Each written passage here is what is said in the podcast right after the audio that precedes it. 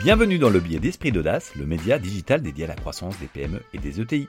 Tout comprendre en quelques minutes sur la stratégie et sur les tactiques d'exécution. Je suis Camille Brodac, directeur général de Momentup, le premier accélérateur privé pour les PME et pour les ETI. Le vin sacré pour le poète, le moët ou le veuve Clicquot vient aussitôt marquer la fête, servi sur glace dans son seau. C'est ainsi que Pouchkine qualifie le champagne Veuve Clicquot dans Eugène Onegin, ici dans la merveilleuse traduction d'André Markovitch. Mais qui est cette Veuve Clicquot? Une invention marketing? Pas du tout. C'est une dirigeante d'entreprise de talent qui était la première femme à diriger une maison de champagne. Aujourd'hui, nous allons nous intéresser à Barbe Nicole Clicquot, dite la Veuve Clicquot, figure emblématique du monde du champagne et dans l'entrepreneuriat féminin.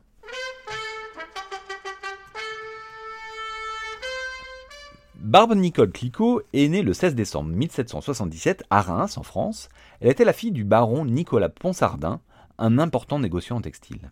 À l'âge de 21 ans, Barbe Nicole épouse François Clicquot, fils de Philippe Clicquot Murion, fondateur de la maison Clicquot. Philippe, donc le fondateur de la maison, était fils de banquier et négociant en textile et souhaitait faire voyager son vin à travers les frontières. Barbe Nicole et François se marient. Ils ont une fille, Clémentine, mais le bonheur familial est de courte durée l'année 1805 arrive et c'est celle de trois catastrophes.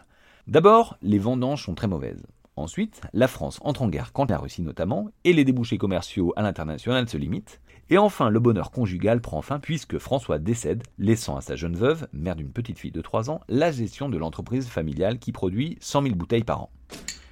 Alors que sa belle famille la pousse à vendre les vignes, la jeune femme, au caractère bien trempé, persiste et signe et de la belle manière. Elle s'entoure et l'histoire commence.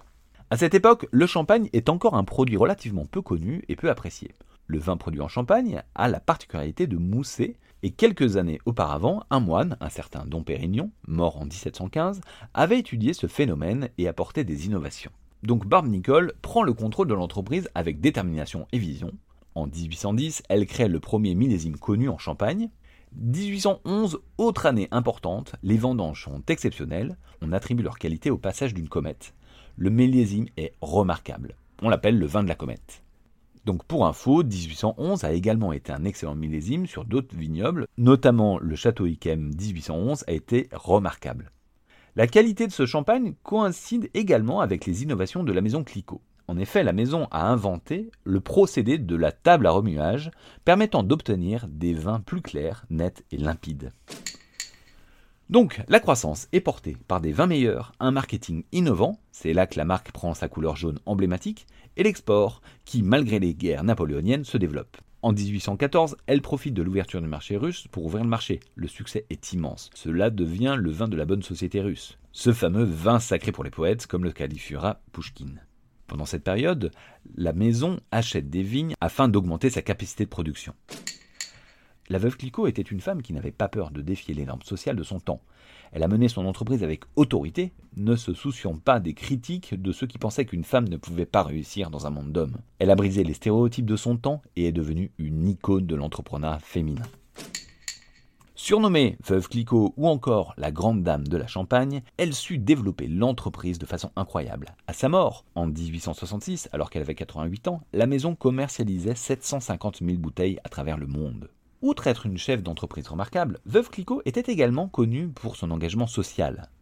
Elle avait une grande conscience sociale, elle a créé des caisses de secours, une maison de retraite, l'hôtel des petits ménages, des jardins pour les ouvriers de son entreprise, des écoles pour les enfants de la région, et a travaillé activement à soulager les souffrances des soldats pendant les guerres napoléoniennes. Elle a même fait don de ses sources à la ville d'Épernay, qui manquait d'eau. Ces sources l'alimentent toujours.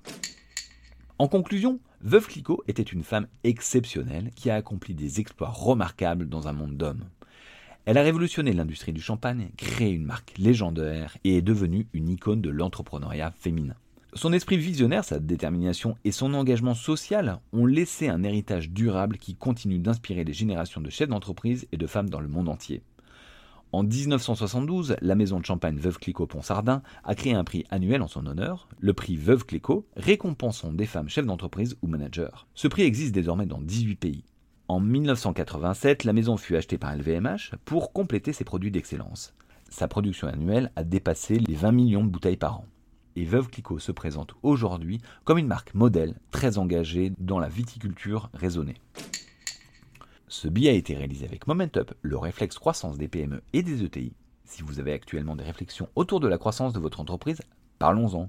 Vous pouvez me contacter via LinkedIn ou alors sur le site internet de Momentup. Ce billet est disponible sur toutes les plateformes de podcast et relayé sur les réseaux sociaux, notamment sur LinkedIn. S'il vous a plu, n'hésitez pas à vous abonner, le noter sur les différentes plateformes de diffusion, en parler autour de vous et nous laisser des messages et suggestions. À la semaine prochaine!